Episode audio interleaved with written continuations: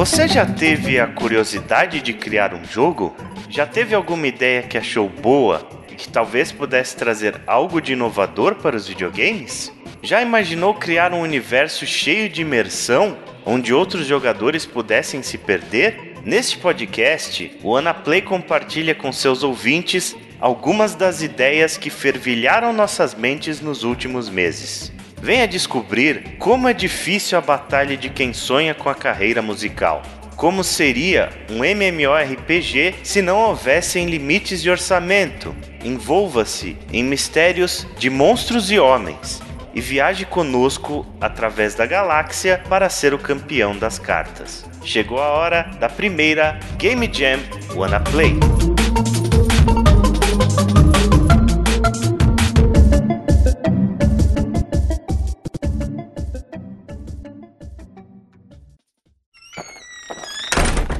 Eu sou Ale Romero. Eu sou o Chico. Eu sou o Greg. E eu sou o Eilor. Senhoras e senhores, sejam bem-vindos à edição número 35 do Ana Play.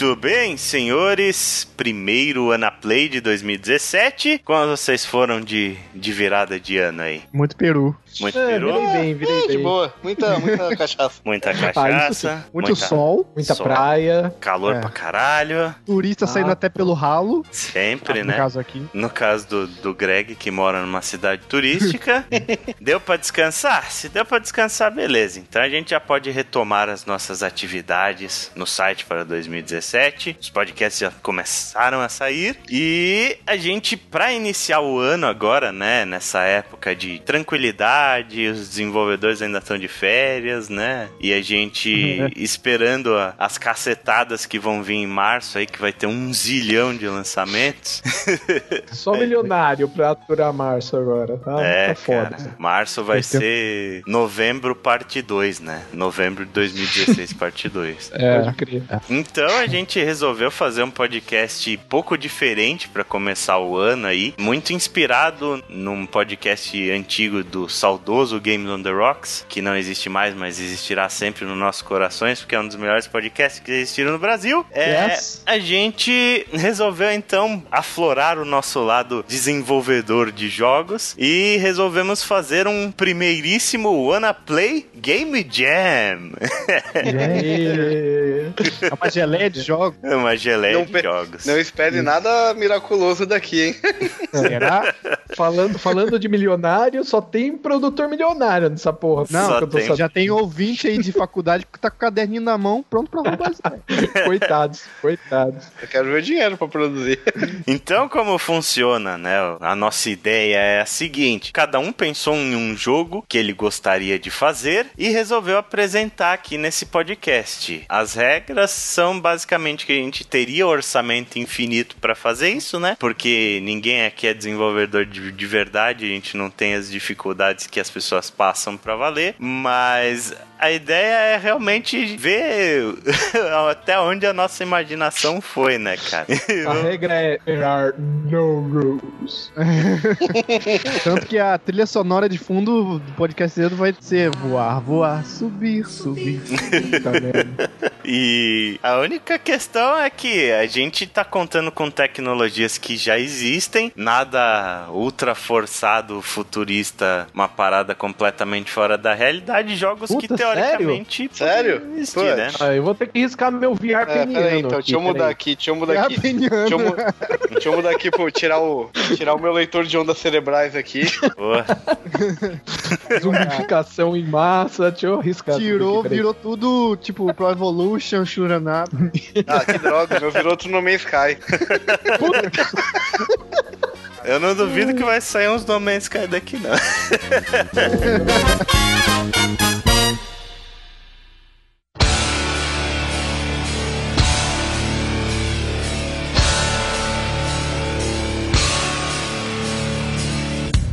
Lá, então vamos começar aí pelo Greg. Vamos ver o que, que o Greg pensou. Qual que é o seu jogo aí, Greg? Olha, eu pensei meia hora antes de começar o pode mentira. Eu já pensei várias vezes nessa ideia. Cara, Pensando no Final Fantasy XVI. Cara, você falando nisso, como é difícil você pensar num jogo, né? Vem uma cacetada de coisa na sua cabeça, é uma mistureba do caralho, e até você conseguir transformar isso em algo concreto, numa coisa que pareça de fato interessante, pra mim demorou um bocado, assim. Eu fiquei pensando Aham. nisso um tempão até conseguir chegar em uma ideia concreta. É, tanto que a premissa do meu é fazer algum tipo de mistureba que é, eu acredito que algumas pessoas, é, desenvolvedores de jogos famosos, não se arriscaram ainda por várias razões que a gente vai discutir aqui. Hum. Mas, primeiramente, ele não tem o nome, tá, gente? Mas quem sabe no final aí a gente descobre o nome.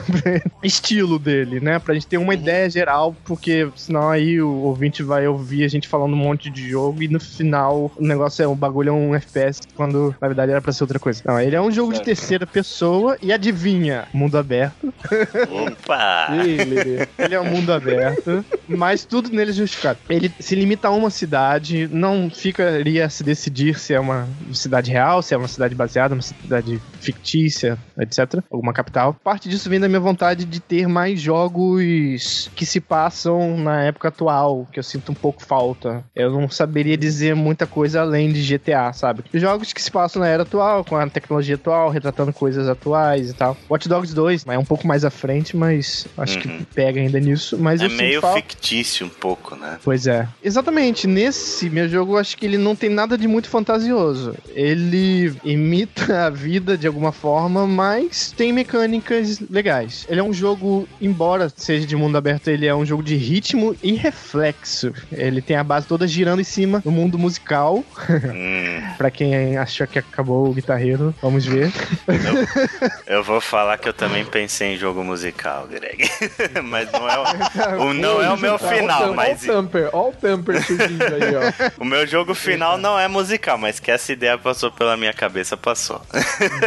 É, só que ele é musical, mas como ele é um mundo aberto, jogos de mundo aberto são sempre assim, é como se funciona um hub gigante, mas tem uma, entre aspas, dungeons, né? Em que você exerce ali num lugar fechado alguma coisa. As dungeons, entre aspas, desse jogo, seriam os lugares em que você toca, ou as venues, né? E esses lugares não só você toca, como eles são navegáveis. Você pode passear ali dentro, por quê? Vai ter uma pegada de roteiro também. Dentro desses lugares, como ele vai ter narrativa, estilo de câmera, ele deixa de ser estilo, sei lá, GTA, de costas, assim, terceira pessoa, pra ter ângulos fixos, mais dirigidos, pra dar a dramaticidade, toda a fotografia do jogo e tal. Uhum. Uhum. Dito isso, roteiro. O seu personagem, ele é. À primeira vista, ele quer ser um rockstar, subir alto na, na fama. Ele, esse jogo ele começa contando alguns momentos distintos da infância e adolescência dele, que essa parada só confirma o talento que ele tem e os laços com a música. Como que isso acontece? Muita gente tá- talvez esteja imaginando de forma errada, mas eu digo, iria acontecer muito numa narrativa ao estilo Telltale ao estilo, sei lá, The Walking Dead. A progressão do jogo, ele tem uma parte de mecânica forte, assim, não é, ele não é só narrativa. A, os objetivos dele é ter dinheiro pra coisas materiais, equipamentos, sessões estúdio. Então ele é um jogo que ele agrada muito, fala a linguagem da moçada Drogas. que música. Drogas, claro. Roteiro, música, banda de rock, tem que ter. Ah, se É. tivesse drogas, não ia fazer o menor sentido o jogo, né, gente? Exato.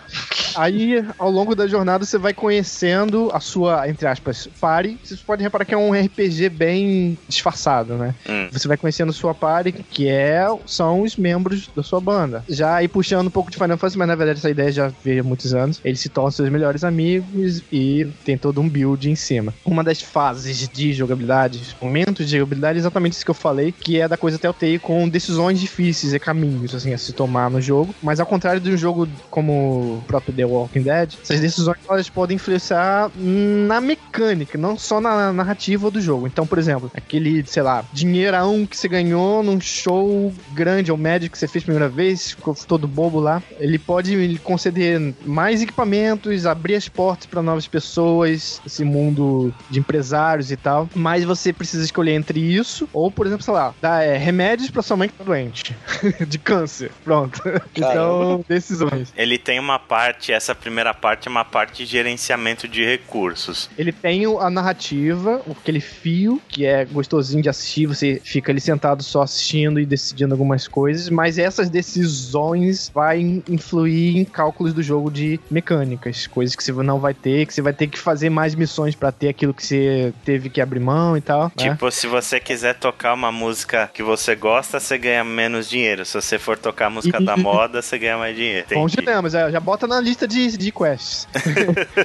Essas decisões, essa- essa fase de decisões narrativas e decisões, elas são apresentadas dentro das dungeons, esses lugares, prédios, lugares que se tocam. Uhum. Seja ou antes de tocar ou depois. É tudo bem separadinho. Isso leva ao segundo tipo de jogabilidade do jogo. Eu sempre reclamei muito que, por exemplo, tem RPGs que você tem uma história boa, tem os sistemas, mas a hora mesmo que é a maior hora de se jogar, de se controlar, que é a batalha, não é uma coisa tão legal, tão instigante assim. É mais um, um trabalho do que qualquer outra coisa. Uhum. Então, nesse jogo, na hora de tocar as músicas, seria necessário se seguir um esquema rock band mesmo, mas sem a necessidade desses controles especiais, ca- carecos aí e tal, tudo no controle mesmo. De repente, até fazer uma trilha de uma pista, não tantos notas, cinco ou seis, mas quatro, sei lá, porque aí você agarra no controle e tem acesso rápido a todos os botões, porque é, nessa parte é um jogo de reflexo, como esses jogos de música. Esses jogos de ritmo, eles tinham que entregar a diversão na cara das pessoas, de rock band e tal. Então eles eram muito mono, né? Muito. Ah, isso aqui a gente tem que divertir as pessoas. Se a gente botar quest, coisas, destrancar coisas, já é uma barreira que talvez não seja pra aquele público. Mas esse jogo aqui não. Você vai ter que sim fazer. É um jogo de pegada de RPG. Você vai ter que fazer coisas, trabalhar assim tal. Não fica as coisas abertas de cara. Então você tem que correr atrás. Ele se assemelha muito a esses jogos de celular, que você tem que destrancar as coisas, mas claro que eu não colocaria nenhum tipo de microtransação. Então, no caso, com esse dinheiro, esses pontos, você compraria músicas, compraria ou iria compor músicas novas pro seu repertório, né? Compraria músicas, como funciona isso? Empresários, compositores que você só seria, como acontece no mundo real, alguns só compram músicas de compositores incógnitos e Uhum. passa a ser sua, mas na verdade não é sua de verdade, no fundo lá. Pra quem não sabia disso, ouvinte aí se fudeu, porque as bandas pop aí, tudo musiquinha encomendada mesmo, como se fosse um produto. Ou você compõe, e aí já entra na parte que pra produzir uma música boa, compor uma música boa, você precisa estar bem de atributos, né, Uhum. sociais, e aí resultar numa música que é como se fosse uma arma de um Tipo, RPG. você ia, ter, você ia ter o Nando Reis no jogo. O Nando Reis compõe 50% das músicas É, pop rock é. nacional, né? É, isso, a Cassia ela era, era só intérprete, ela não compunha. Skank, É, Cássia Eller, todos esses caras, Isso. só o Nando Reis, né? Sim. Ou você iria pelo caminho mais fácil, mais básico, que seria pra balancear a gameplay do jogo. Pra você que não quer trabalhar de modo RPG, você pode já comprar de cara com essas pessoas essas músicas. Só que custa dinheiro. Então, alguma coisa você vai ter que fazer. Uhum. Ou tem inspiração, tem atributo, ou tem dinheiro lá. Como eu tinha dito, essas músicas funcionam como uma arma no RPG. Elas têm atributos, como a lei já puxou mais ou menos aí. Então, ela contribui nos shows, aumentando os status, gerando mais dinheiro, gerando mais fãs. Cada uma vai ter um grupo de atributos ali que vai enchendo alguma barrinha, né? Então, antes de cada show, você monta o seu repertório pra tocar. E é como escolher, assim, sei lá, os jogadores certos numa partida de um jogo de Winning Eleven. Então, se sua banda estiver falindo, você pode mudar o estilo da banda pra forró universitário? Olha aí, é cheat, né? Forró, Acho Chico. melhor. Porra, dá dinheiro pra caralho essa Da porra, velho. Forró morreu faz uns Dinheiro. 10 anos. Se fosse sertanejo, beleza. Forró Ah, na sertanejo mais moda faz universitário, 15 que anos. Pois é. Pois é, Seja sertanejo universitário. Mas falando também nessas músicas, elas não têm a duração de uma música real. Eu colocaria, pessoalmente, colocaria uma seleção de músicas licenciadas pra Uhum. poder aumentar a, a sua identificação com o jogo, né? Quando tem uma música de uma banda que você gosta e tal. E essas músicas que você compõe são também músicas licenciadas. Na história do jogo, ela é como se você tivesse feito aquela música. De repente, então você pode dar cagada e compor uma Bohemian Rhapsody do Queen, sei lá. Só que no jogo ele não, na hora de tocar mesmo, ele não toca a música inteira, porque eu acho que não ia ficar ficar interessante, pra ficar enjoativo. Você ter que vir em vários shows, fazer vários, uma turnê, e ter que tocar as músicas inteiras. Então eu faria um resumo, uma versão resumida de cada música. E o repertório não seria de 20 músicas como no show real, seria um grupinho só de músicas. E depois do show iria computar aqueles atributos, sua performance e tudo mais. E os equipamentos que você investe nisso tudo são como as roupas, as armaduras de um jogo de RPG. Ele também tem outros tipos de atributos que garante uma performance do show. Porque você, ok, já escolheu as músicas certas, mas como que ela vai ser no roteiro ali executada? Vai sair bem? Sei lá, de repente até tipo de equipamento faz com que a música fique mais gostosa, mais fácil de se tocar. Mas então você você vai diz, errar tipo, menos, entendeu? A marca da guitarra influencia. Exatamente. Entendi. Isso a gente já faz um contrato com a Gibbs, com a Fender, né? Que é... O jogo É. já consegue já tirar bastante patrocínio, hein? É. Sim. Ou seja, o cara precisa ter um pouquinho de conhecimento musical. Apesar de que com o tempo ele acaba pegando, né? É, porque vai ter os atributos ali, então se ele não conhecer bolhufas de um nome, ele pelo menos vai ter os atributos em números ali do lado, né? Nisso, então, que isso significa que o jogo vai ter um sistema de gerenciamento mais profundo, né? Os- personagens em si, eles não são gerenciáveis, eles têm vontades próprias por causa das bifurcações da, no roteiro. Então, o que se mexe ali é no equipamento, nas músicas. Agora, o que eles sentem, as brigas, e o que acontece, é scriptado durante o jogo. Ele é um, é um fio condutor pra história, para o jogo não ficar uma coisa solta, um Harvest Moon, sei lá, em que você só faz uma coisa, mas não tem ao certo um, um objetivo, uma linha condutora, né? Eu quero fazer umas perguntas porque você começou falando que era um jogo de mundo aberto e até agora eu não entendi o porquê ele ser um jogo de mundo aberto. O que, que você faz fora das casas de show onde você toca? Fora você vai nesses lugares em que você adquire os equipamentos e tudo mais, essa loja. Você vai em festas, empresários, pessoas influentes que vai acionar esse momento, uma vez que você esteja no local, vai acionar esse momento de roteiro de decisões. Basicamente serve para um hub de um lugar para o outro, ao invés de parecer só um menu falando o que aconteceu, você sobreviveria dentro de dungeons, não. Entendi, você É. vai ter tipo umas side quests, umas coisas assim pelo espalhadas Sim, pelo mapa? sim, sim. Hum. Isso. De repente um side job e tal. Um não trabalho de verdade. Um trabalho de verdade, né? Mendigar, né? Você sempre tem a opção de trabalhar num banco e esquecer a música, e esse é o final triste do jogo, tá ligado? Verdade. e também pra desenvolver o personagem, acredito. Por exemplo, no Red Dead Redemption tem missões que simplesmente você tá tocando o gado. Então ele é um build bom pros personagens. Então, sei lá, você conseguiu o seu primeiro carro, sei lá. A missão é simplesmente você sair pela cidade comemorando, dirigindo. Dito isso, também não seria possível fazer rueragem. Você é um roqueiro e você não pode fazer causar na cidade? Só se te botar no menu um modo arcade, aí sim. Ainda vai quebrar a multa narrativa. De repente, de um roqueiro, você vira um Carmageddon, né? Tipo, o jogo. É, não, Você é, começa a Tipo atropelar todo mundo, vem polícia. É, dentro da casa você tem cutscene, sua mãe morrendo, de fora você tá. E você ajudando, e lá fora você tá atropelando gente.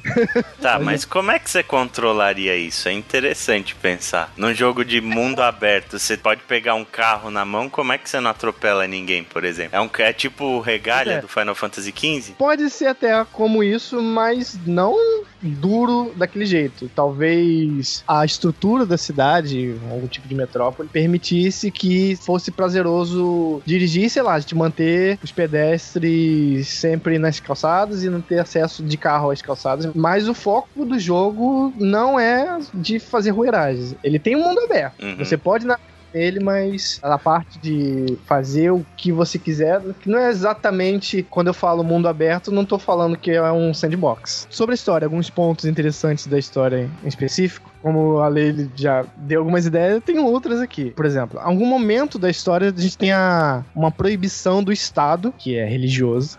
Essa proibição é as músicas populares. Músicas populares, então aí você faz, passa todo um capítulo ganhando a vida de forma clandestina, até que essa crise se resolva, ou se pá, você mesmo que tem que ir lá e sujar as, as mãos e fazer algum tipo de revolução, né? Nos jogos da Telltale, a gente lida muito com perda de personagem através da morte. Ele junta um grupo e depois vai eliminando. Ele faz aquele build. Aqui tem a perda, mas claro que não é por norte. Uh, eles saem de cena, esses personagens, alguns. Saem dessa sua. banda. É isso. Tem todos esses problemas. Tem a equipe também, mas antes você teria construído uma afeição grande ao a, àquele personagem e tal. E o motivo desses ocorridos, saídas, seria todos scriptados, tá? No capítulo X vai acontecer aquilo. É, já é programado. Mas ao menos para poder se manter um vínculo emocional, pelo menos digo, diria que duas pessoas na party não seriam pessoas que saíssem nunca. Estão sempre ali. Mas o fim do jogo é sobre ele enxergando no horizonte quando se descobre uma coisa que nem o jogador sabia. Só o seu personagem que você controla sabe, que é ele tem uma doença terminal. Então aí já se The desenvolve. fuck, mano, que desgraceira isso aí.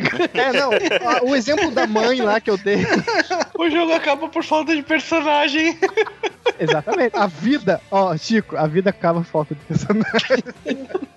Então, teria essa narrativa. Dá pra enfeitar bastante coisa, colocar ba- bastante coisa aí. Uma história bonita, sabe? É um jogo que meio que se leva a sério. Embora tenha muito coisa do rock, essa coisa toda, mas ele mostra a deprê por trás dessa coisa toda. Pessoas ruins e tudo mais. E, claro que DLC, né, gente? A gente tem que ter DLC. Opa! O fim do jogo realmente consegue, conquista duas coisas, que é a sua fama, estrelato, e conquista a morte também, né? Mas antes disso, no DLC dá tempo de se fazer, né, gente? Umas World Tourzinhas, você consegue sair do país e fazer sua carreira no nível mundial. Então nesses DLCs você vai pra outros países, tem algumas historinhas adicionais, só que não tem um mundo aberto, pra evitar de ter que fazer as cidades de cada mundo. Eles têm só as dungeons mesmo, né? Como se fosse a coisa do GTA em que você sai de uma missão em. Você tá em Vice City, você vai pra Liberty City dentro de um restaurante. Tem dungeons em outros lugares. Então esse seria o DLC do jogo. Então esse é meu jogo. Provavelmente o nome do jogo seria algum nome de alguém, não do personagem, mas eu acho que eu botaria o nome de alguma música deles. Uhum. Entendeu? Isso é uma boa sacada. Mas eu acho que é rico, dá pra desenvolver coisas, mais coisas em cima. Essa é a minha passada em cima do jogo, mais ou menos. Esse jogo, esse tipo de jogo, ele dá pra se desenvolver no, no RPG Maker, porque tudo de técnico que eu falo aqui é uma coisa que dá pra simular lá dentro, né? O jogo ele é bastante praticável. Ele, ele tem muito detalhe, tem roteiro, daria bastante trabalho, mas é um jogo que dá pra existir facilmente. Interessante, cara. O que, que vocês acharam, Eilor? Sua opinião a respeito do jogo do Greg? Chegou a hora de quebrar os sonhos de todo mundo. Cara, não, eu, eu fiquei um pouco confuso em relação às mecânicas só, mas depois o Greg explicou um pouco melhor. Eu acho interessante e eu acho que ele devia chamar Justin Bieber Simulator. Mas. mas não, Justin Bieber brincadeiras. tá com a doença terminal? Não, brincadeira. Mas brincadeiras à parte, eu acho, que, eu acho que a parte de música já rolaram umas tentativas de jogos, assim, fora Rock Band, essas coisas assim, né? Os, os Guitar Hero da vida e tal. Jogos com temática de música é que nem quadrinho, assim. Tipo, não dá muito certo, saca? A galera cria uns jogos com temática de música e acaba sendo um negócio meio aleatório. Música, eu digo banda mesmo, né? Isso que o Greg falou. Então eu acho que a ideia é interessante por ser inusitada nesse sentido, sabe? Isso eu acho bem legal. O jogo que eu pensei, por exemplo, é muito mais padrão, muito mais comum nesse sentido do que o jogo do Greg. Então é bacana mesmo, cara. O jogo Marcelo Rubens Paiva, curti. Ele assim. não é pra todos, ele é. Se reparar, ele é um. Ele vai agradar mais, bem mais, quem é ligado em música mesmo e tal. Mas acho que esse é um risco que eu correria. Sabe? Sim. E ele não é um jogo, ele é meio obtuso, né? É um jogo que tem música, mas não tá tudo aberto ali, não, não é pra se divertir com É, a música tá como um artifício, tá enfeitando as paredes ali, mas ele é mais sobre a narrativa mesmo, né? E gerenciamento. Eu vou dar minha opinião. Eu também sou músico, né? Eu e o Greg somos músicos. Eu toco faz uns quase 17 anos. Mas eu gosto muito da temática, sabe? Mas o que não me agrada é a jogabilidade de Guitar Hero e Rock Band, sim. Eu acho que isso transforma o seu jogo numa parada muito de nicho, saca? Eu gosto muito da ideia da música, mas eu tentaria pensar numa jogabilidade diferente, assim, em uma coisa como faz, por exemplo, aquele jogo Bound, que a Uhum. gente não comentou muito desse jogo aqui, mas ele é um, um jogo musical, assim. Você controla uma dançarina de balé, né? Ele é um jogo de É. Ele plataforma é todo onde rítmico. isso, o jogo é inteiro rítmico, você anda com passos de balé, sabe? Ele subverte a, a ideia da música em outros estilos de jogabilidade. É, Ele é bem abstrato. é, ele é meio abstrato. Talvez eu pensasse em alguma coisa assim, não igual o Bound, mas, por exemplo, como faz o Catherine, por exemplo, que você tem jogabilidade de puzzle em, em um Aham. jogo contando uma história completamente nada a ver. De repente, fazer uma ligação subjetiva das coisas contando essa sua história, eu acho que ficaria bem interessante. Ou então as músicas, pela natureza da letra delas, dependendo de se você escolhesse bem, dá pra fazer, em vez de uma coisa mais objetiva ali de estar no palco tocando, uma espécie de clipe onde rola. Clipe não, uma coisa bem balde mesmo, onde rola uma fase de ação, sabe? Algum clipe, alguma coisa bem desenvolvida. Pode ser alguma coisa bem abstrata, bem Suda 51, bem Killer 7, alguma coisa do tipo. Dá pra, dá pra brincar com isso sim. Uhum. Legal, cara. Sim, eu acho que tem potencial. eu gosto principalmente de focar na questão da história, sabe? Se você conseguir fazer uma jornada de um músico com uma parada interessante, uma coisa pra quem gosta de música e tenha um toque emocional e tal, assim, eu acho que no fim acaba se tornando um jogo muito interessante. É, Ó, vai ter uma parte- séria, né, cara? A maioria desses jogos que a gente tem que falam de música é sempre de uma forma mais descontraída. Além dessa ideia misturar dois gêneros, assim, tipo, que é uma coisa difícil de acontecer em jogos relativos à música. O lance de ter uma história profunda, tipo, meio drama mesmo, né? Bem diferente. É, eu acho que, tipo, teria um puta potencial mesmo. Talvez a, a mecânica de música talvez tivesse que ser um pouco mais elaborada, parte de música mesmo, que o Male falou. Mas eu acho que teria um puta potencial, cara. Ó, te- vai ter que ter uma parte em que você vai ter que decidir entre tocar num show muito importante pra você ou comparecer ao nascimento do seu filho. hein? Vai ser uma decisão. Olha aí. Nossa. É interessante, é interessante, É. cara. Eu acho legal você expor os dramas de uma profissão, assim, né? Porque quando a gente pensa em música, normalmente a gente pensa em festa, né? Jogo de É. música é jogo de festa, é jogo de galera, é aquela coisa sempre hiper mega divertida, assim. A gente nunca pensa É. no aspecto dramático da coisa, da profissão de um músico e tal.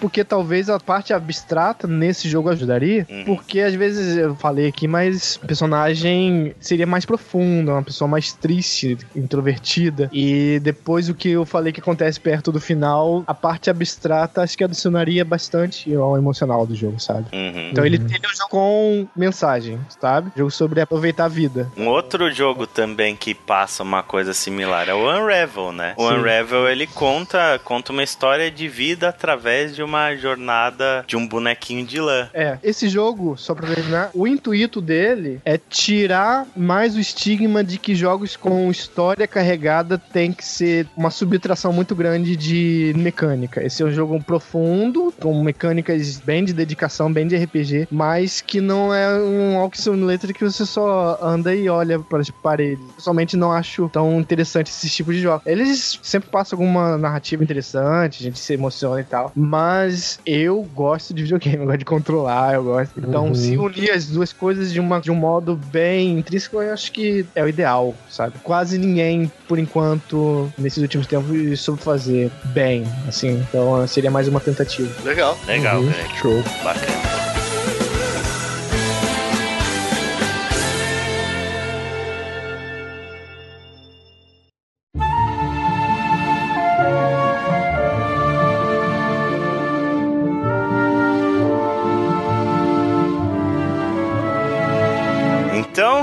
Segundo é o Chico, é isso? É eu, é eu. É você, Chico? Então apre apresente para ser um- nós seu jogo. Vai ser um visual novel pornográfico. Não, brasileiro. eu te, deixa falar que o, o- o foco do meu jogo não é história.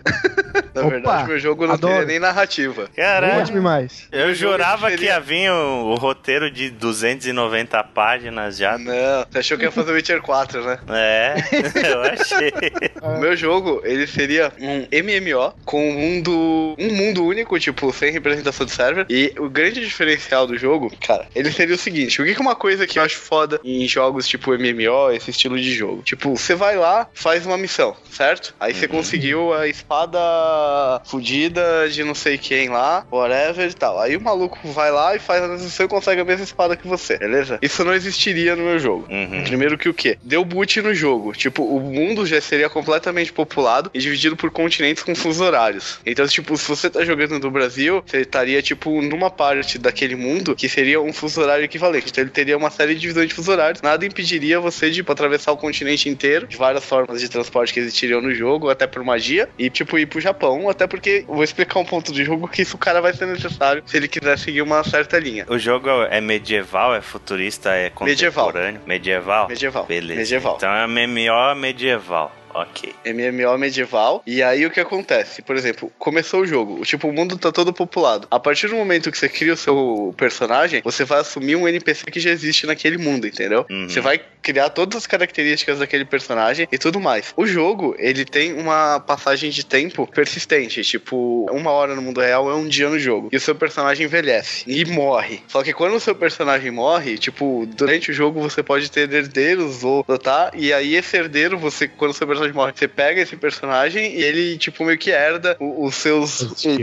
Não, skill não. Ele herda os seus itens e tudo mais. Aí você ah, pode tá. ter treinado ele a ponto de que ele não comece num nível zero. É o filho do Kratos, praticamente. Exatamente. esse, é, esse é um dos primeiros conceitos do jogo. O segundo conceito do jogo é que você poderia ter várias profissões e seguir várias coisas. E você ia acumulando experiência de acordo com o que você tá fazendo. Você não poderia, tipo, ah, só enfrentar vários monstros e colocar, tipo, ganhar experiência em Smith enfim, tipo, não faria sentido. Então você teria as profissões. E o mundo, como eu disse, é persistente. Então, tipo, o barato vai rodando 24 horas. Se o personagem te deslogou, você poderia falar para ele, ó, enquanto eu não tô no jogo, fica treinando tal coisa. Determinado momento, tipo, o que acontece, né? Aí o ponto é interessante. As missões do jogo, os itens raros, esse tipo de coisa, tipo, um item único, ele realmente é único. Só existe uhum. um no mundo inteiro. Então, tipo, por exemplo, as quests, elas estariam espalhadas por todos os continentes. E aí, tipo, por exemplo, você pode juntar um grupo de amigos e ir lá e tomar um tesouro de um dragão. A partir do momento que você matou aquele dragão, ele morreu naquele mundo. O tesouro agora é seu. Se alguém quiser aquele item mágico, aquele tesouro, tem que caçar você. Da mesma forma que você pode pegar e construir um reino. Você começa a ficar rico, você pode começar, tipo, a construir um reino e você pode se tornar um rei. Ou tomar, matar um rei que seja um NPC. E você começa a governar aquilo ali. Se alguém quiser tomar o seu reino, pode se juntar. Então isso criaria uma narrativa, tipo, meio que as pessoas jogariam contra as próprias pessoas em determinado momento com conforme a população de jogadores aumentasse. Basicamente entendeu? é o que vira todo MMO, um grande PVP, né? No final.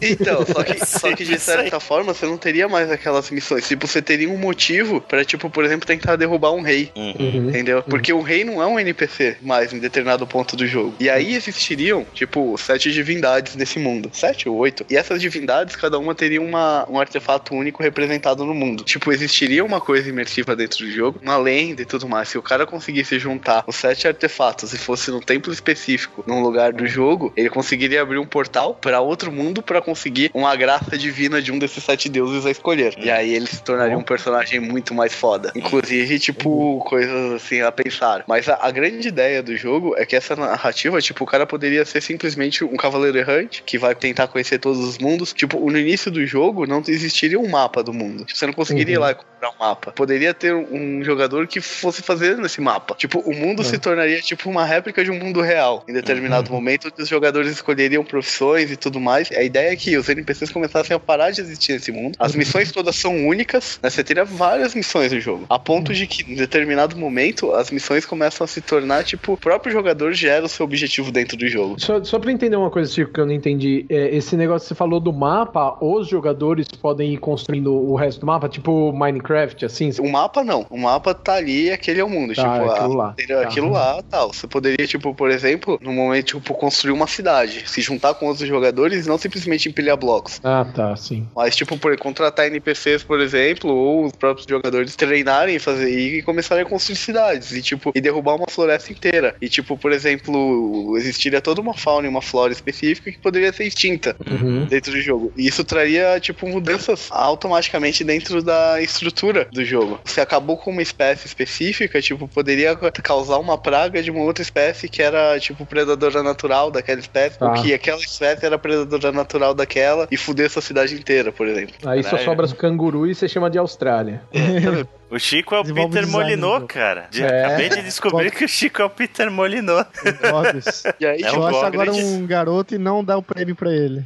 O grande coisa legal, por exemplo, daquele exemplo que eu dei, tipo, o é descoberto através de uma lenda que existe uma montanha que é guardada por um dragão e lá existe um item único com uma coroa que o cara vai se tornar um rei. Por exemplo, o legal do bagulho é que, tipo, primeiro que seria muito difícil um jogador matar um dragão sozinho, então ele teria que se juntar. E quem conseguisse a coroa, tipo, é o único item que existe. Então outros Uhum. jogadores provavelmente descobririam, aquele cara ficaria famoso, porque é o cara que tem aquele item, e ele teria que dar um jeito, entendeu? De sobreviver Uhum. com aquilo. Se você perder o seu loot ali, já era. Outro Tá. cara vai pegar. Deixa eu Não fazer uma pergunta, Chico. Você falou É. a respeito da, da morte e tal, que seu personagem morre, aí você faria um herdeiro e tal. E Aham. se ele morrer em batalha? Você não, não Você tem. perde tudo que tava com ele. Ah, você perde tudo, mas você renasce com o mesmo personagem. Você poderia renascer com o mesmo personagem. Isso é discutido. Eu ainda Tá. não cheguei à conclusão se ele poderia renascer com o mesmo personagem ou se também chegaria, tipo, o que seria no caso de Permadeath. Uhum. Né? Eu não cheguei à É, conclusão tem se nesse algum caso. tipo de punição, né? É, eu não cheguei à conclusão se seria um permadeath nesse caso, ou se Uhum. porque em alguns casos não faria sentido não ser um permadeath, dada a característica do mundo. Então, Uhum. tipo, provavelmente a ideia é que fosse um permadeath e as coisas que estavam com esse cara, tipo, alguém vai pegar e já era. Daí, tipo, por exemplo, o cara que tá com a coroa lá e tal, ele é o rei do negócio. O cara tem uns três itens mágicos que ele conseguiu, tem toda uma horda de seguidores ali na cidade, NPCs contratados de guarda-costas e tudo mais. Aí uma outra galera de jogadores sabe da lenda daquele cara, sabe o que aquele cara tem, porque boatos correm pelo mundo, e aí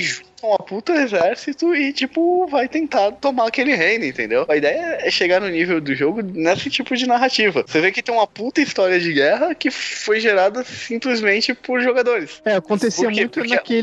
ponto- o qual era o nome? de você- Neverwinter, né? Never Mas o Never- Internet. O Neverwinter Night ele é single player, né? A parte multiplayer dele não tem essa persistência. Foi um jogo em que aconteciam, as as pessoas, a comunidade criaram toda uma situação automática sem que o jogo desse muitos petelecos, assim. O Eve é um pouco assim, né? O Eve é um- assim um pouco. o Eve é um jogo extremamente orgânico e. Utopia Universe também foi uma inspiração, que é um jogo também que é assim, que é nessa pegada. O grande diferencial seria isso, entendeu? Se você tem uma coisa, tipo, aquela coisa pode ser uma coisa muito rara, que existe realmente muito pouco no, no mundo. Não, tipo, um item raro que 90% dos jogadores do server tem, entendeu? Sim, claro. Uhum. É, e aí chegaria num ponto, tipo, ah, não quero, tipo, ser um guerreiro. Você teria essa possibilidade, entendeu? Você poderia, Uhum. tipo, criar uma cidade, uma escola de magos. Você é um mago fudido. Você poderia criar uma Uhum. escola pra ensinar outros players, tipo, a serem magos. Você teria uma escola de magos e você cobraria por isso, entendeu? Em determinado ponto, a sociedade seria moldada de acordo com as ações dos players dentro do jogo permanentemente. Como eu disse, o mundo seria dividido de acordo pra respeitar o fuso horário, assim, pra horário que as pessoas logam no jogo. Porque daí a pessoa também conseguiria, tipo, se programar no horário que ela conseguiria jogar melhor. Porque é um jogo suga-vida. Não sei se vocês perceberam, mas a ideia é ser um jogo suga-vida. Uhum. Uhum.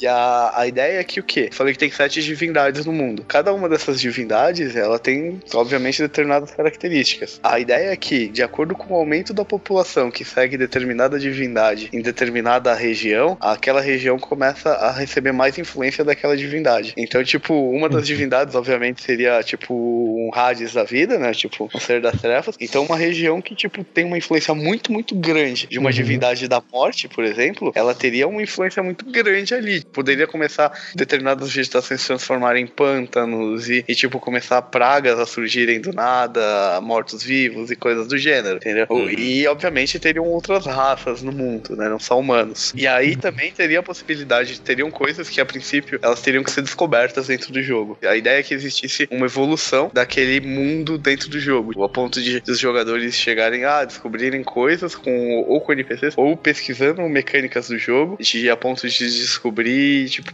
pólvora, por exemplo. No princípio Uhum. não existiria pólvora, uma coisa assim, mas teoricamente existiria alguma forma de se descobrir pólvora. Aí, tipo, de certa forma, a ideia é que o mundo evolua também. Entendi. É o MMO do Peter Molyneux, essa porra.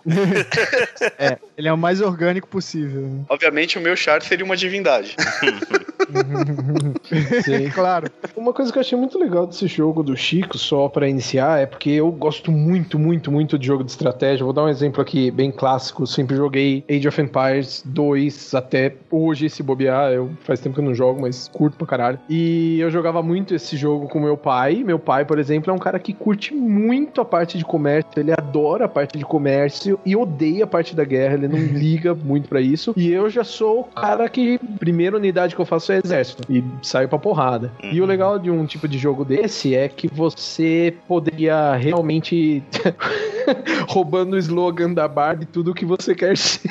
tipo, tipo por exemplo, é o que eu falei aquela hora. Da mesma é você poderia isso. ser um comerciante, você poderia literalmente se juntar com outros players, contratar NPCs e criar rotas de comércio entre cidades. Naturalmente, a minha perspectiva é que as cidades começassem a crescer, né? Então, naturalmente, uhum. isso, como eu falei, você poderia ser um andarilho que sai por aí caçando, tipo, um caçador de tesouros, você poderia ser um comerciante que sempre, tipo, desde o começo do jogo até a morte natural do seu personagem uhum. morou na mesma cidade. Ou da mesma forma, tipo, quando o cara, por exemplo, conseguiu construir um pequeno condado, um pequeno reino, uma pequena região ali, onde ele, tipo, governa ali. Ele poderia ser, entraria mecânicas de administração daquilo, porque uhum, ele começaria é. a coletar impostos, mandaria pessoas para coletar impostos, ele poderia proteger melhor a cidade, construir muros, né, mandar construir muros em volta da cidade, ou ele poderia ser um filho da puta que explora a população absurda, escraviza todo mundo. E aí, obviamente, isso daí iria criando consequências naturais. Planeta Terra Simulator, né? Isso aí. Que... É.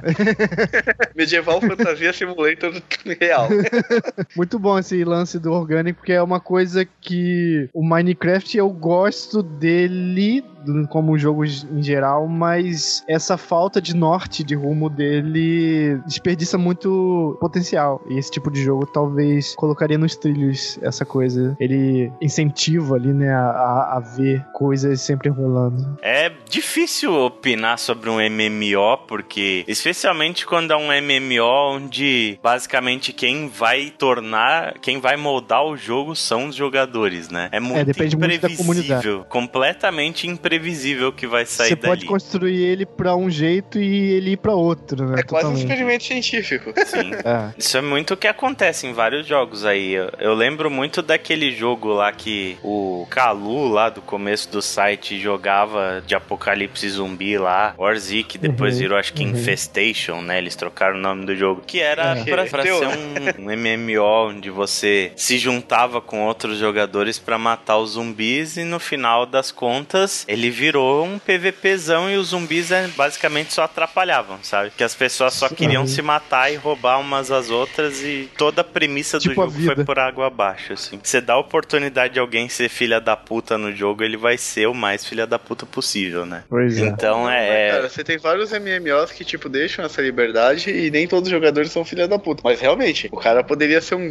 grandíssimo filha da puta. O porém é que, uma hora, ele poderia encontrar outro filha da puta. É, eu, eu, esse jogo que eu tava falando que eu não tô lembrando, que deve ser o Neverwinter Nights. Lembro até no Games on the Rocks eles falando que nessa sociedade tinha justiça lá e tinha as pessoas que prendiam, né? E que o cara simplesmente foi preso e com os assets da prisão ele amontoou, fez tipo um glitch, amontou ali, acho que barris, barril, barril, barril, barril, fugiu da prisão. Uma coisa que não existe no jogo ele fez. é foda. É Realmente é genial.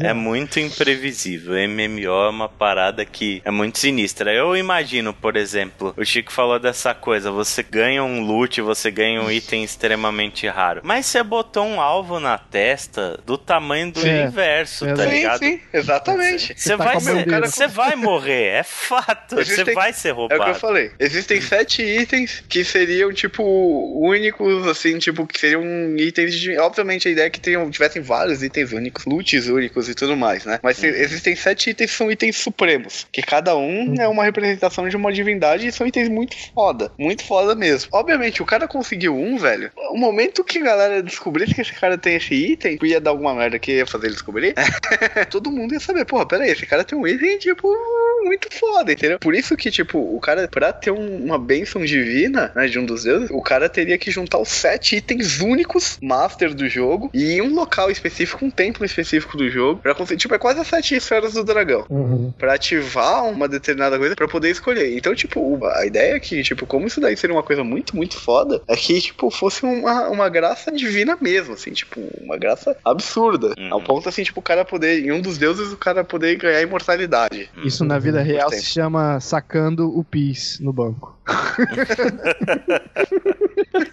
Saiu do banco, você tem um alvo na testa.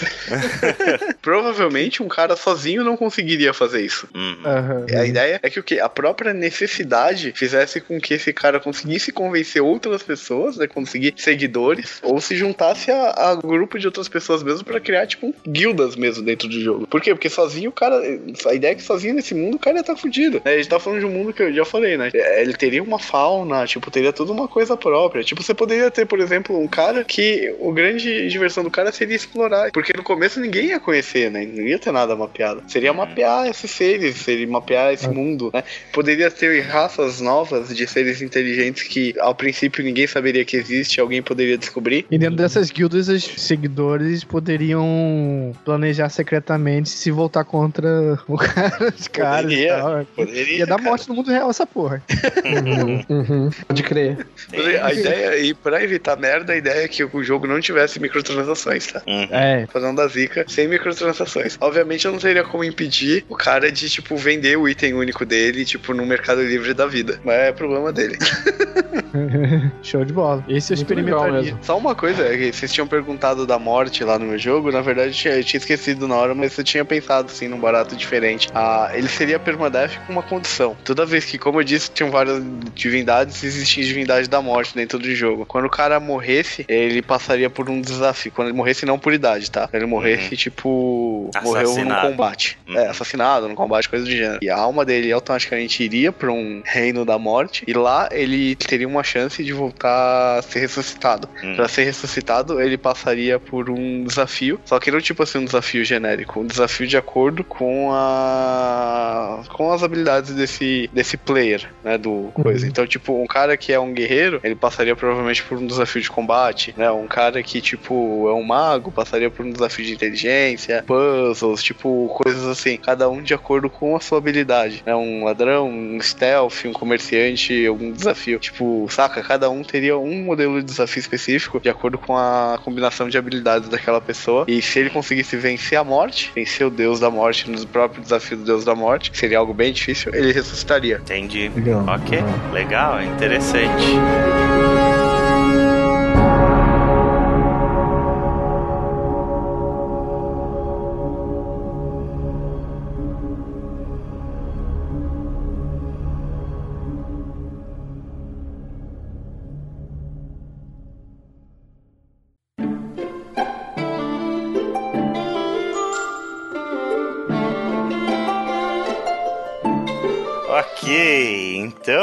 Penúltimo jogo agora é a vez do Eilor.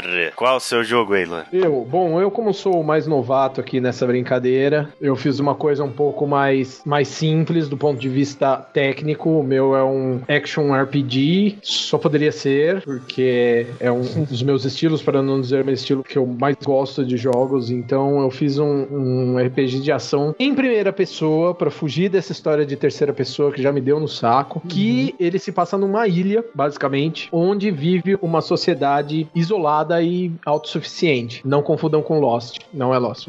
Bom, Beleza. o personagem do jogador, ele é basicamente é o líder daquela sociedade, então ele é ah, responsável por manter todos ali a salvo. E essa ilha, ela é sempre atacada por uns monstros, principalmente durante a noite, que eles chamam carinhosamente de terrores noturnos. Então, essa ilha sofre ataques de monstros e esses monstros capturam, matam muitas pessoas pessoas dentro dessa vila, tá? Essa vila não é uma vilazinha pequena, tá? Ela é uma ilha gigante com uma vila que é, um, é uma cidade. Então, acontecem muitos ataques, etc e tal. Obviamente, existem muitas tentativas que são realizadas para capturar, matar esses seres, etc e tal, porém as pessoas sempre acabam levando a pior e, e são mortas. Bom, então basicamente na mecânica, o jogo, no jogo todos os dias pela manhã, o personagem do jogador acorda e inicia a jornada de trabalho dele na vila, liderando caça, resolvendo problemas sociais, arbitrando ali as questões da vila, tal, e cuidando da sua esposa e do seu filho recém-nascido. Então, basicamente todos os dias são assim até que escurece, todo mundo entra nas suas devidas casas, dá um toque de recolher e ficam aqueles terrores noturnos é, atacando a cidade. Tá, Eilo. Ah, a pergunta básica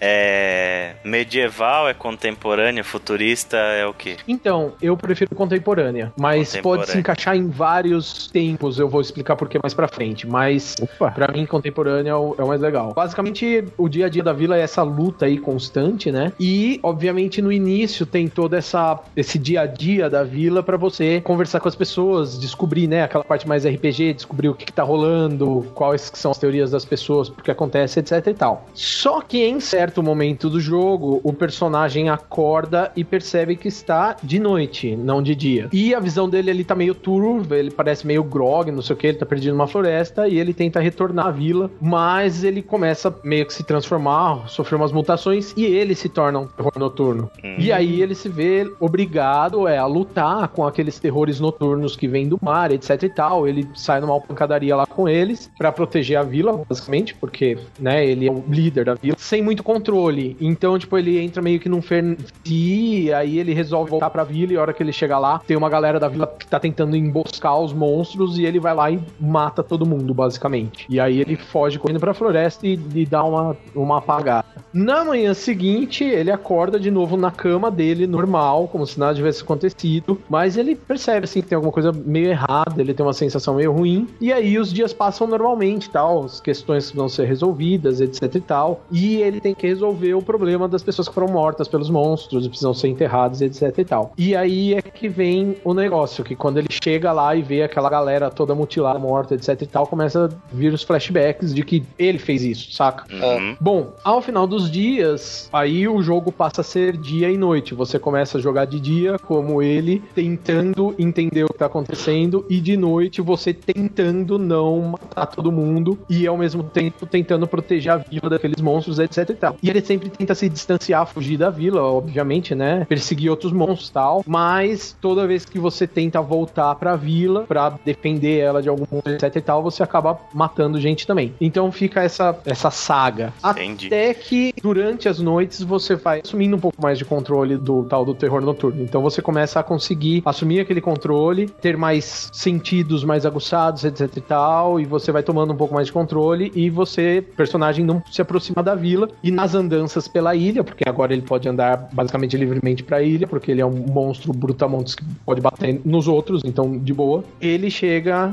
num. chegaria basicamente num lugar abandonado, onde ele descobriria uma espécie de gruta meio casa assim. E aí ele descobre um livro onde tem um diário com a história de outro transmorfo. Ele começa a ler essa história desse transmorfo e descobre que esse transmorfo, na verdade, era o pai dele. Carai. E aí esse personagem descobre que a metamorfose, na verdade, é uma coisa meio hereditária na família dele, mas ela não é uma maldição, ela é basicamente uma solução. O que acabou acontecendo? Meio que rolou uma guerra biológica, aí eles resolveram criar essa sociedade numa ilha isolada para que fosse meio que um, um oásis, assim, uma arca de Noé da humanidade. Backup da assim. humanidade. Assim. Isso, um backup, exatamente. Até que aquela guerra terminasse, basicamente. Então, que aquela guerra biológica tivesse um fim. Então, para isso, eles criaram um soro. Basicamente, esse soro, ele, se ele fosse administrado em um bebê, esse bebê, ele se transformaria, né? Ele, ele teria umas mutações permanentes. E aí, a cada. Quando ele chegasse aos 20 anos, a cada noite ele se transformaria meio que numa, numa besta. E essa besta, ao mesmo tempo, defenderia a ilha dos monstros que estão chegando. E ao mesmo tempo, evitaria que as pessoas saíssem da ilha, criando terror na vila, saca? Aí o cara descobre isso e aí ele descobre nesse lugar também um monte de ampolas desse soro. E aí, basicamente, esse soro que acabou depois sendo utilizado, obviamente, na guerra também, então por isso que tem seres que atacam a vila, vindos do mar, que na verdade são pessoas e bichos que sofreram metamorfose. Ele basicamente pega essa ampola do soro e encontra junto uma caixinha uma porrada de doses desse soro e um mapa. E esse mapa, ele basicamente tá com algumas marcações de locais da ilha escrito uma porrada de nome, datas, então tem vários nomes, datas e ao lado escrito sem sinal. E aí basicamente ele começa a ir atrás daquele ponto, daquela localização desse mapa. E quando ele chega naquela localização desse mapa, ele encontra uma base de rádio, liga os rádios e percebe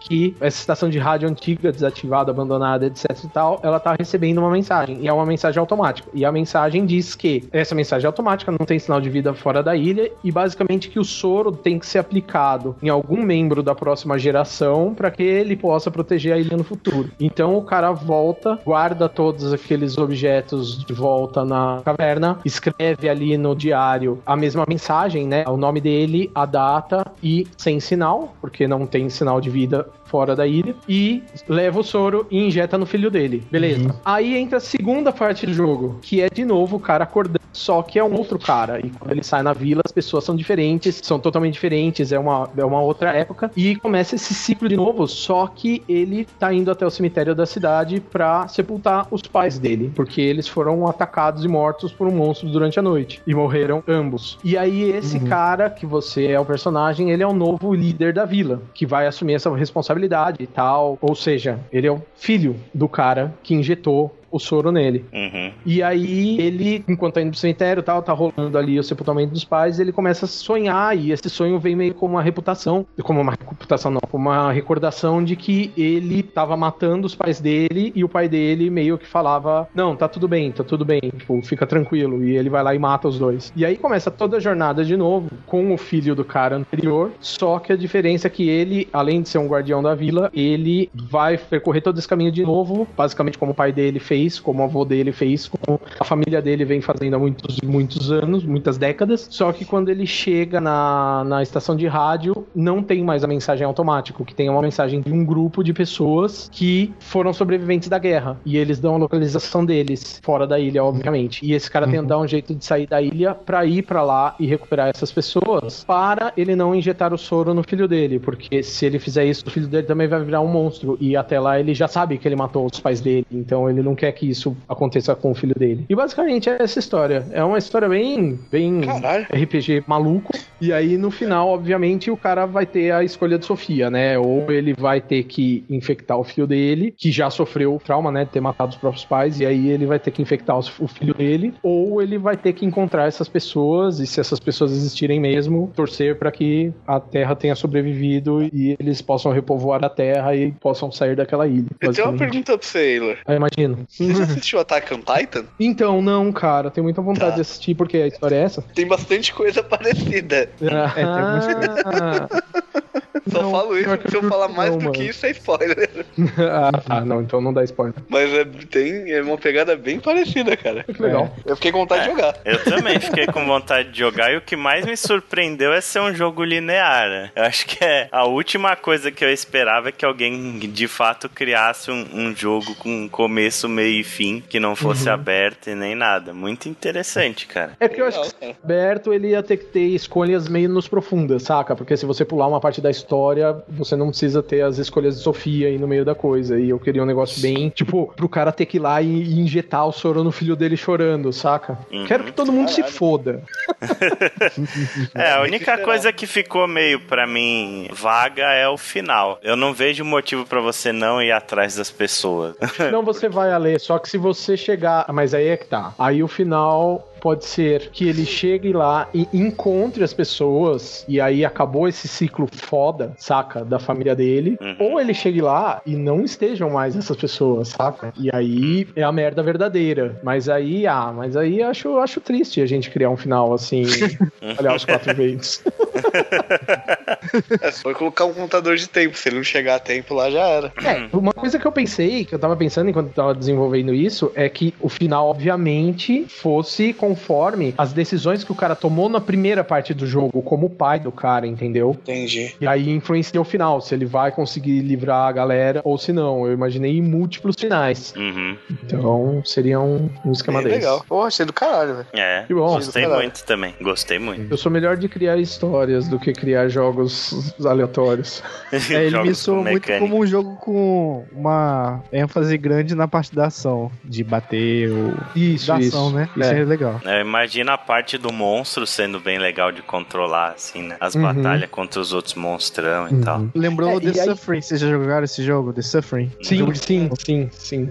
Mas a ideia é que ele não precisa ser um RPG com tantas skills tal. Porque a ideia é que as skills sejam que você no começo é, controla mausaço o monstro, então você tá grog lá muito louco. Já, vamos lá, vamos usar o Witcher 3. O, o Geralt, quando ele bebe, saca, que ele fica meio zonzão e leva porrada pra caramba. E aí a skill que você vai ganhando é tomando controle sobre si mesmo, entendeu? E aí você vai entendendo a história no meio desse caminho. Uhum. É, eu não faria muito uma coisa de RPG com perks e com item de craft, não sei o que. Eu seguiria mesmo a parada linear zona, assim. Eu acho que funciona bem, sim. sabe? Que seja scriptado quando você controla mal, quando você controla bem o monstro, que seja. Poderia ser scriptado sem problema algum, sabe? É, pra dar um foco Uhum. maior na história mesmo, né? Na narrativa do negócio e menos na jogabilidade ali. Porque ele tem uma ênfase forte, né? Na... É, o foco principal. Enquanto o meu foco era toda a jogabilidade, esse daí o foco é completamente a história. Narrativa. Completamente na história. Muito bom, cara. É, o- muito bom.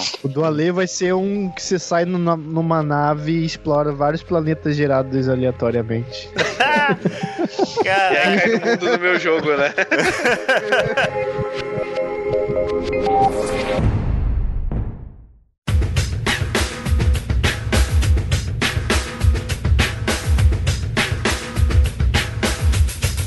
Cara, eu vou te falar que você quase acertou. Eita! Você quase as- acertou. As forks. O pessoal vai, vai aparecer querendo te espetar hein, com garfo. Porque de fato o meu jogo ele é futurista e ele é no universo. Só que assim, que eu tava pensando, né? Falei, pô, que estilo de jogos que eu gosto? Atualmente eu ando jogando muito card game. Dark Souls é um jogo que eu amo muito. Chrono Trigger, né? O que, que eu posso fazer? Aí eu, eu resolvi lembrar daqueles jogos, como o próprio Witcher 3, como Final Fantasy VIII, que são RPGs que existem um card game como uma coisa secundária. E aí eu resolvi inverter isso e fazer um card game com uma mecânica de RPG secundária. Então o meu jogo ele é um card game de universo aberto. Hum, nossa. Deixa eu explicar qual é a ideia. Você é um jogador de card game. O seu objetivo é disputar campeonatos pela galáxia. Existem vários campeonatos, várias ligas diferentes acontecendo em diversos planetas diferentes. Então, Uhum. Você teria uma parte de exploração e a parte efetivamente do card game. Então você teria que pegar a sua nave e ir até um planeta e disputar um campeonato lá, né? E qual que é a ideia, assim? É, dependendo do planeta que você fosse, dependendo da atmosfera do planeta, principalmente das condições climáticas, aquilo influencia no card game de alguma forma. Então se você tá no, num planeta venenoso, por exemplo, ele fortalece buffs de criaturas. Se você tá num planeta com uma temperatura muito alta, ele fortalece magias de dano direto. Se você tá no- num planeta de que tem um clima agradável, aquilo fortalece as magias de cura. Então, dependendo da liga que você fosse jogar, dependendo do planeta, você teria que criar um deck diferente pra situação que você tá enfrentando, né? Tipo, se você tá indo num planeta que dá bônus pra criaturas de, de ataque direto, você sabe que você vai enfrentar uma porrada de deck agressivo. Então, o que, que você vai fazer? Você vai criar um deck agressivo pra tentar combater fogo contra fogo? Ou você vai criar um deck defensivo pra tentar counterar aqueles caras? A mecânica do card game, eu acho que a mecânica do Magic, ela funciona até melhor do que a do Hearthstone nesse aspecto de baralhos de cores, sabe? Uhum. Porque uhum. aí a atmosfera do, do planeta poderia influenciar a cor de um baralho também, por exemplo. E qual que é o propósito da parte de exploração, da parte de, de universo aberto nesse jogo? É que você poderia explorar os planetas atrás de materiais para criar suas cartas. Para montar o seu deck, você ganharia cartas nos torneios, né? Depois de você ganhar um torneio, você conseguiria ganhar grana para comprar algumas cartas e tal. Mas você poderia explorar os planetas atrás de materiais para criar suas cartas. Então, e, e Ale, uma pergunta: como que seria a viagem entre esses planetas e a exploração desses planetas? A viagem ela seria meio Mass Effect mesmo, sabe? Você teria a sua nave ali como um hubzinho onde você poderia criar suas suas, suas coisas, assim, seria aquele seu momento de, de management, sabe? Uhum. Que, que você poderia Sim. criar suas cartas, manejar o seu inventário e tal. E a parte de exploração, ela seria em terceira pessoa com armas mesmo, assim. A, ideia é que tivessem inimigos para não ser uma exploração chata e sem sentido a lá No Man's Sky, que ele tivesse um, um combate que fosse simples, mas que fosse alguma espécie de combate. Como é o próprio uhum. Mass Effect, né? Eu acho que o, o, foco principal do Mass Effect ele não tá na jogabilidade, mas a jogabilidade ela funciona, ela diverte no, nos momentos de exploração. Então você teria missões especiais em cada planeta onde você acharia coisas para craftar suas cartas, né? Materiais raros para você craftar uma carta lendária, né? Para craftar uma, uma carta única de repente. Então você teria essa parte de, de exploração meio RPG. E aí, conforme você fosse disputando os torneios e ganhando cartas, você se credenciaria para torneios mais fortes em outros planetas. A ideia é que você fosse mudando de, de planeta em planeta e, e ganhando cartas até você conseguir montar um baralhozão poderoso e se credenciar para disputar o torneio no centro da galáxia. Caramba. Legal. E aí, esse torneio, você ganhando esse torneio, você se tornaria um, um, jogador lendário e tal, né? Obviamente, um card game desse não pode ser só single player, ele teria a parte dele multiplayer, que seriam arenas dentro das cidades de cada planeta, assim. Você teria uma, uma área de PVP, onde você conseguiria desafiar outros jogadores, e aí você poderia jogar o, o online do jogo, né? Você teria uma liga separada de jogadores jogadores online para você fazer a parte do, do modo história, assim. E aí viria a Entendi. parte esportes da coisa, sabe? E o interessante também é que é aquele esquema. Se você tá em um planeta, você tá sendo influenciado pelas condições daquele planeta. Então isso influenciaria também no modo multiplayer, né? Seria interessante você de repente ficar um bom tempo em um planeta, craftando e caçando os materiais para construir todas as melhores cartas que você puder daquele planeta e para criar uma estratégia muito forte baseada na, nas condições, né? Tipo, se você tá no, num planeta que fortalece decks agressivos, você craftar coisas e montar o melhor deck agressivo que você puder para poder usar das propriedades do planeta no jogo. Bem legal, cara. Legal, legal, legal. Bem legal mesmo. Viagem da porra, né?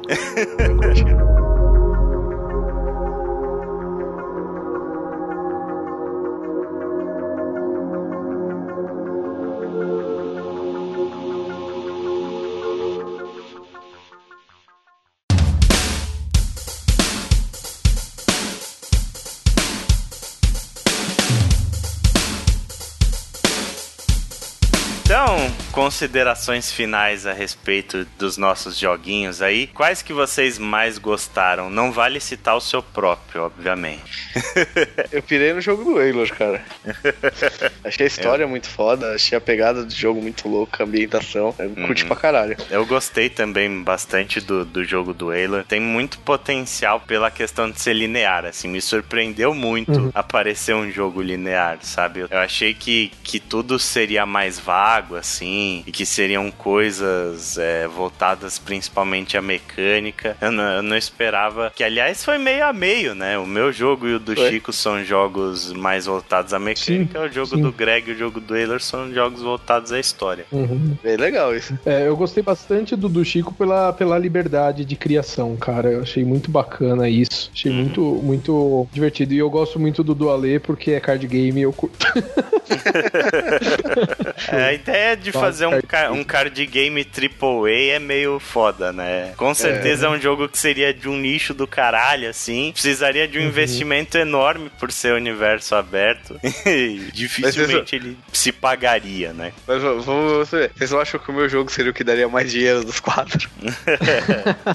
Com é, certeza. É, depende, depende da trollagem da galera que joga, que também às vezes é foda.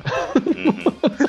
se rolar os... bonitinho. Assim, se a mecânica conseguir fazer com que as pessoas realmente trabalhem juntas em guilda, etc, etc e tal, bacana, sim, sem dúvida, sem dúvida. Mas assim, o seu jogo também é de longe o mais caro, Chico. Com certeza. é. Não tem a menor dúvida que é o mais megalomaníaco. Só, só o custo do servidor pra manter essa porra no ar é só uma fortuna. Nossa, o tamanho dos servidores, puta que pariu. o que eu achei legal, só antes de finalizar, também achei boa que a ideia do Greg traz um negócio diferente sobre música, cara. Uhum. Jogo de música costuma ser muito bosta se não for Guitar Hero da vida. Então acho que isso é. Temos que lembrar que a ideia traz uma coisa bem com história e diferenciada também. É né? bem, bem legal isso aí. Sim, eu achei que o jogo do Greg é cheio de potencial também. Aliás, também. me surpreendeu uhum. muito, cara. Os quatro jogos parecem bem legais. Sim, sim. Modéstia à parte, assim, todos os jogos foram interessantes de alguma forma. Nenhum deles foi aquele jogo que você fala, ah, isso não é para mim, sabe? Todos, a maioria jogaria. Legal. Mas, beleza. Bom. Então é isso, gente. Então, a gente vai ficando por aqui nesse primeiro episódio do Ana Play do ano. Lembrando sempre que você pode enviar o seu feedback pra gente. A gente quer saber mais do que nunca a opinião dos ouvintes agora, né? A respeito dos nossos joguinhos, o que, que, vocês acharam. É. Se vocês têm ideias de, de, criar jogos e como eles seriam, descreva no, num post,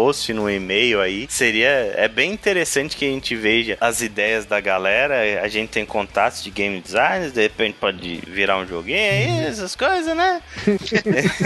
então mande o seu feedback pra gente no contato arroba ou escreva no post deste podcast. A gente pede sempre que vocês sigam a gente nas redes sociais, lá no Twitter, arroba WPWanaplay e no Facebook, facebook.com.br Deem um like lá, se inscrevam no nosso canal do YouTube, youtube.com barra c barra wannapplaybr e é isso, é isso. Então, a gente fica por aqui. Um abraço para todo mundo e até a próxima.